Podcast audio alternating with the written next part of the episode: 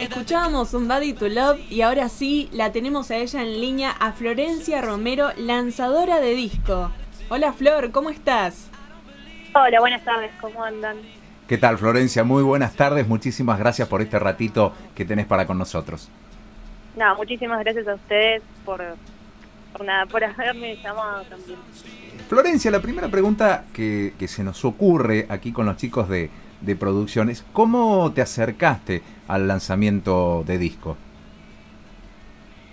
Em, creo que en realidad debería empezar diciendo que estoy relacionada con el deporte desde muy chica, desde los 4 o 5 años.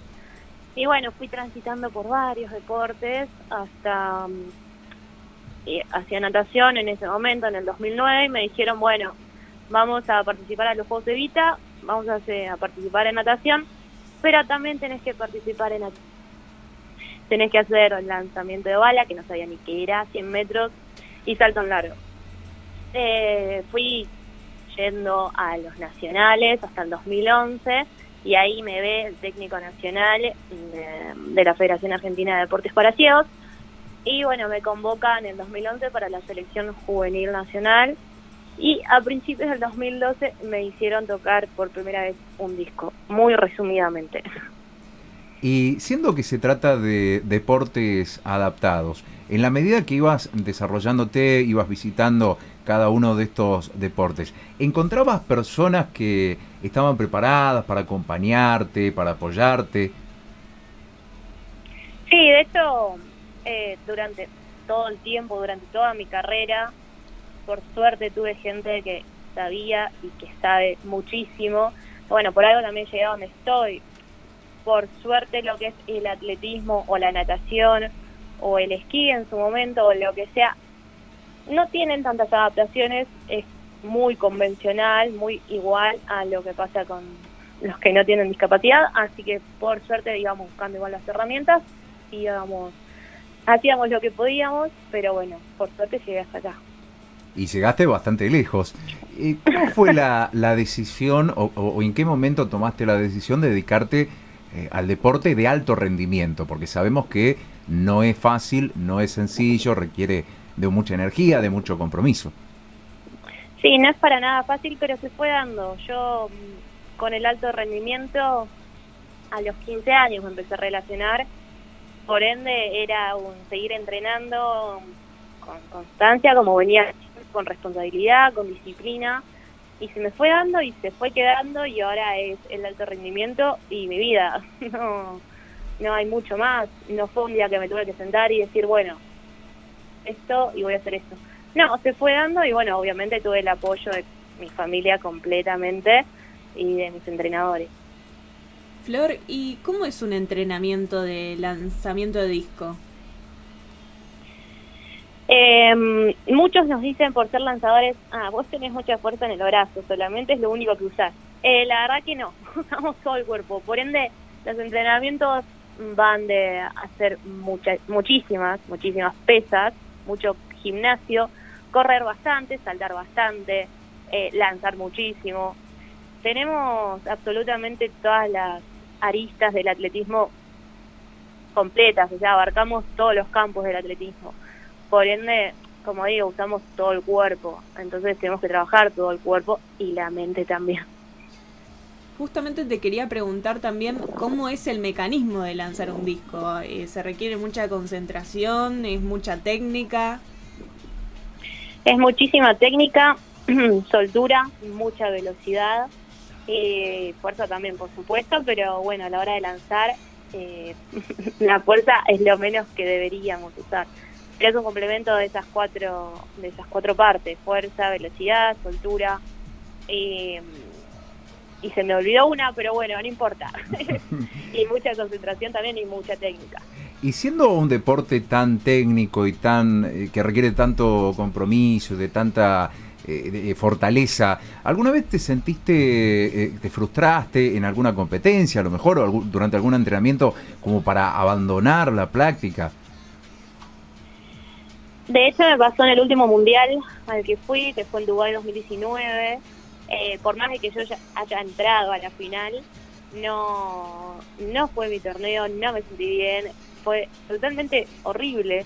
De hecho, llegué, creo que en el avión venía pensando, lo dejo, pero es más fuerte que yo, o sea, no puedo dejar el disco, el disco no me puede dejar a mí. Es una relación bastante, bastante simbiótica que la verdad, desde aquel torneo hasta ahora, me fortalecí muchísimo más de lo que estaba. Así que obviamente que tenemos todos días malos entrenando, días muy buenos, días muy malos, pero bueno, también es el equilibrio perfecto de, del mismo atletismo y de la misma vida. Claro, nosotros en algún medio pudimos escucharte o pudimos leerte diciendo que durante la pandemia, durante el parate, eso te ayudó a, reforzarte, a mejorar y, y, a, estar más, más enfocada. Sí, totalmente. Eh, trabajé mucho con la psicóloga, mucho con los entrenadores, con mi familia muchísimo también. Eh, ese último golpe que me había dado el mundial me fortaleció, como dije, mucho más. Y para decir, no quiero que me ganen nunca más, y se terminó, voy a usar todo este proceso para, para poder entrenarme física y mentalmente. Y, y nada, a partir de eso empecé a mejorar y a tener confianza en mí misma sobre todo, que es bastante, bastante difícil. Pero bueno, como digo, eh, desde el primer día de cuarentena jamás dejé de entrenar, así que también es, parte de, lo que estoy siendo y haciendo hoy, hoy, hoy en día. Sí, con esto que contás eh, se nota que lo psicológico juega mucho a la, a la hora de entrenar, a la hora de competir. Eh, está bueno esto que, que decís vos de, prepararte también, no solo física, sino psicológicamente. Sí, totalmente. Un día, como decimos y como me dicen a mí los entrenadores, alguien puede estar muy bien físicamente, pero podés levantarte, levantarte un día bastante cruzado y no te salen las cosas y a vos te sale todo perfecto y les ganaste. Eh, así que va mucho también en la cabeza y el trabajo psicológico la verdad que tiene que ser muy fuerte porque no es nada fácil, pero nada fácil estar entre por ahí las cinco mejores del mundo, en una final, en una final olímpica, no es para nada fácil, aunque se disfruta, aunque nosotros trabajamos para eso, obviamente que no es nada fácil. No, seguramente hay mucha presión ahí, ¿no? ¿Y cómo te preparas ahora para participar de los Juegos Paralímpicos en Tokio? Nos estamos preparando todavía bien, estamos en procesos de clasificación. Hasta julio no voy a saber si voy o no. Obviamente las expectativas están puestas en todo este proceso y en aquel momento si se llega a dar, ojalá. Pero me estoy, la verdad que estoy dejando todos los días todo en la pista como si fuese el último día de entrenamiento y como si fuese el día del torneo. Así que lo estoy dando todo para poder clasificar y para poder representar a la Argentina de la mejor manera.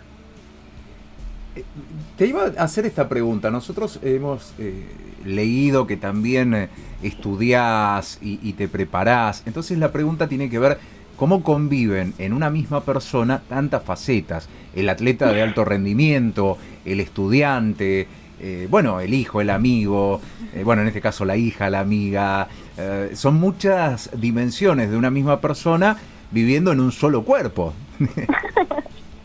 la verdad que son muchísimas, pero es algo que también, vuelvo a decir, siempre tuve desde los cuatro años, iba al jardín, iba a hockey, o sea, se entiende que ahora es alto rendimiento, se entiende que es completamente diferente, pero nada, son dos pasiones que a mí me encanta estudiar, me encanta perfeccionarme, sé que el atletismo no va a estar para toda la vida, aunque sea bastante prolongada mi participación por ahí, porque el lanzamiento tiene esa posibilidad, pero está bueno salir de la pista y desconectarte y no estar pensando todo el día en entrenar, en la marca, y menos en épocas de torneo, que sabes que tenés que hacer una marca para poder o para tratar de ir a algún torneo y la verdad que mm, el poder salir, el poder leer, hacer trabajos prácticos, estudiar por un parcial de algo que realmente me gusta, está buenísimo.